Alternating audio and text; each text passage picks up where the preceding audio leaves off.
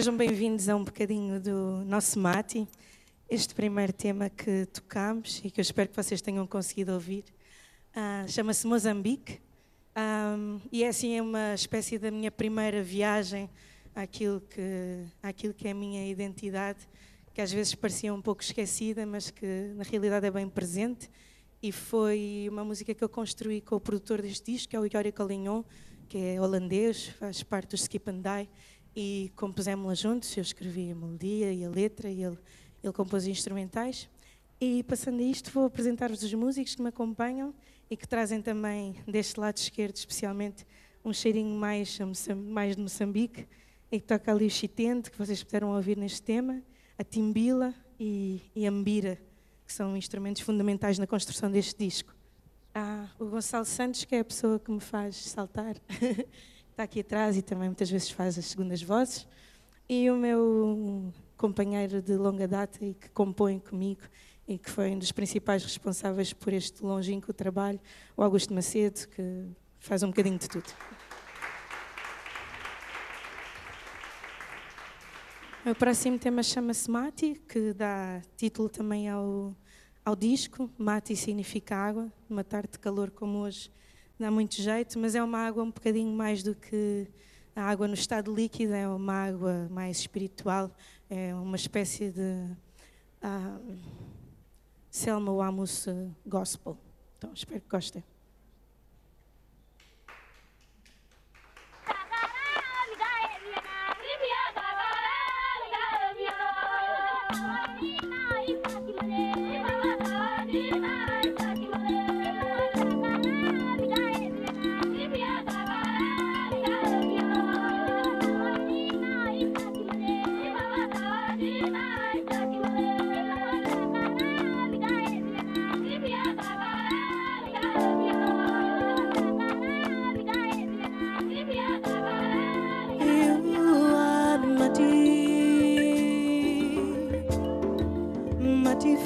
my mind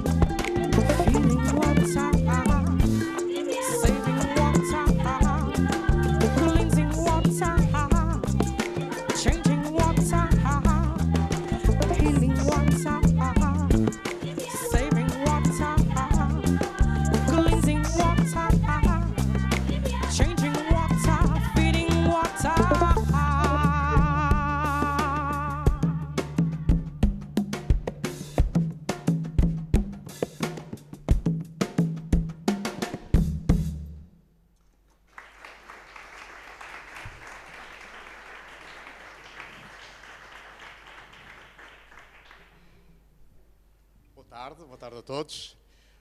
Boa tarde, Selma. Este foi um disco muito, uh, muito aguardado e também muito suado em palco já, não é? Pois, literalmente suado. Falo, falo para aqui. Sim, para aí, para aí, por favor. Uh, literalmente suado, mas eu acho que durante, durante o período em que ele estava a ser concebido, uh, provavelmente entre alguma especulação e impaciência minha, houve muita ansiedade. Agora, vendo de fora, acho que foi tempo necessário e fundamental para que pudéssemos chegar a uma sonoridade com a qual eu me sentisse confortável, uh, tranquila e, acima de tudo, identificada. Uhum. Quando falámos deste trabalho em 2016, ainda estava, foi no, nos concertos do Misty Fest, uh, onde apresentaste já temas deste disco, tinhas-me dito que uh, se alguma ambição, se alguma pretensão eu tenho, é poder ser de alguma maneira embaixadora daquilo que é a cultura moçambicana. O que é que isso significa? É poder, eh, poder fazer com que o nome de Moçambique possa ser um bocadinho mais falado. Eu acho que hum, Moçambique é um, é, é um país especial, é um país com um vasto património uh, cultural, histórico. Uh, no que diz respeito ao património cultural, eu acho que ele muitas vezes é desconhecido. Uh, felizmente temos alguns nomes na literatura, nas artes plásticas, estou a pensar agora no Malangatano, no Nonomia Couto, que são conhecidos, mas efetivamente no, naquilo que se chama o circuito musical, Uh, penso que não, não, não existem nomes que possam ser facilmente reconhecidos e não que eu tenha essa pretensão de ser uhum. facilmente uhum. reconhecida, mas o facto de eu viver em Portugal e estar numa localização privilegiada por comparação com, com os meus pares em Moçambique faz com que de alguma maneira eu me possa destacar enquanto moçambicana uh, e, e isso para mim eh, tem, tem, tem relevância. Eu, eu estudei engenharia o meu objetivo em relação a ser engenheiro era sempre poder voltar para Moçambique e poder ajudar o meu país a reconstruir-se numa fase de pós-guerra. Quando desisti da engenharia, pensei: não, olha, continuo uma mulher com uma missão e a música passa a ser a minha missão. Sou eu própria. Uh, faço a música que gosto, não faço música tradicional moçambicana, senão alguém ainda me vai dar uma machadada e dizer tipo, está maluca mas hum, gosto de poder trazer as capelanas, gosto de poder juntar alguns, alguns sons à timbil, ao chitende, à ambira, instrumentos tradicionais moçambicanos, e eu acho que isso é sermos todos nós um bocadinho hum, embaixadores daquilo que é a cultura moçambicana. Tu vieste para, para Portugal aos seis anos, em 1988, uhum. muito nova, uh, e, e essa tua relação depois com a tradição com a música tradicional uh, moçambicana, uh, desenvolveu-se através de muitos outros caminhos. Ou seja, tu dizias também nessa conversa que tivemos na altura que a tua bagagem vem de muitos lados. Tu trabalhaste com o Cacique 97, com o Ray Gun, uh, com o Jazz, Jazz Ensemble, e portanto, e tens aqui inclusive uma, uma versão de, uma, de um, um, tema de, que a Nina Simone gravou, uhum. e também a Tina Turner. Portanto, um, esses muitos lados quais são? O que é que está na tua cabeça em termos musicais? Eu, eu acho que eu tenho, tenho, tenho estes vários lados, mas eu, eles acabam por se confluir aqui muito bem e de uma maneira relativamente homogénea. Não tenho nenhuma pretensão em ter uma etiqueta de uh, canto rock ou soul ou, ou gospel, são tudo, são tudo influências que não, são, não só se materializam com, com um som que é um bocadinho fundido, mas o meu próprio timbre, eu faço questão de mudar o meu timbre, não, não tenho pretensão de ter um timbre que as pessoas reconheçam logo, ah, este é esse alma. Eu gosto de poder fazer essa construção uh, musical é também feita, a voz também é levada um bocadinho a, a um, representar, não no sentido de acting, mas de representar a mensagem que ela traz. E muitas vezes as mensagens precisam de ser cantadas de maneiras diferentes. No caso da minha música, definitivamente tem que ser cantadas de maneira diferente. Então acho que toda essa bagagem que eu trago traz-me acaba por dar alguma vontade em poder ter várias vozes, várias, várias facetas e várias posturas também ah, em palco. Então há pouco falávamos que este disco, agora que está pronto, já está a, a fazer, a gerar em ti a vontade de, a vontade e, a, e, a, e, o, e o ato de fazer outras coisas, outras músicas, outro disco. Sim. Uh, ainda agora vais acompanhar o Rodrigo Leão, por exemplo, Sim. em mais uma turnê. Vou amanhã um, para Viena. Como é que essa esse novo disco, essas novas ideias estão a nascer na, na tua cabeça? Bem, sem querer desmistificar muito, nós já começámos a trabalhar, na realidade já gravámos uh, quase todo o segundo disco. Quase pronto, é? Faltam as vozes finais, mas eu acho que eu gostava de voltar a fazer um bocadinho, não demorar tanto tempo quanto aconteceu neste, mas uma das coisas que eu achei importante quando gravei este disco foi que quando eu fui gravar, principalmente as vozes, uh, eu já sabia como é que eu queria cantar. E então acho que as canções precisam de ser um pouco vividas, e então eu quero vivê-las um pouco, portanto, provavelmente este segundo disco só vai aparecer daqui a um ano ou daqui a um ano e meio, mas uh, gosto daquele processo que se fazia antigamente, que era as bandas tocavam, tocavam imenso e depois é que gravavam os discos. Hoje em dia parece que é um bocado o contrário, as bandas precisam de gravar discos que é para poderem tocar. Então gosto de poder também estar a, a contrariar esse ciclo e espero que seja o que vai acontecer com este e estou muito satisfeita. Ok, bom, vamos então viver mais uma canção, mais uma música, que é Negou no Tana, verdade? Sim. E obrigado por terem vindo, obrigado por estarem a assistir a, através do Facebook a mais uma sessão aqui no Auditório do Público e obrigado a todos por terem vindo aqui. Obrigada a nós. Ngona Utanavuna é uma música de trabalho e que fala sobre união e fala sobre semear coisas em conjunto para depois escolher em conjunto. Então é assim uma espécie de música de trabalho. Se vocês aí em casa ou aqui no auditório quiserem cantar, estão à vontade.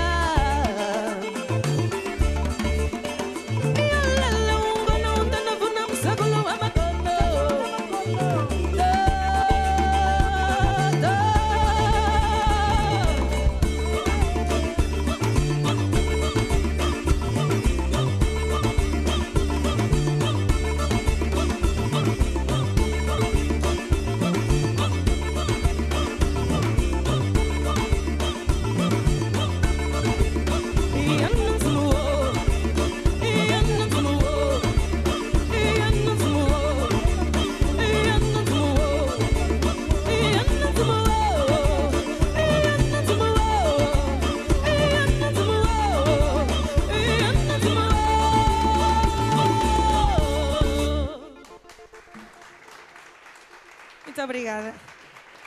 Os filhos não me permitiram dançar um bocadinho mais, nem desafiar-vos, mas até à próxima. E que gostem do mate.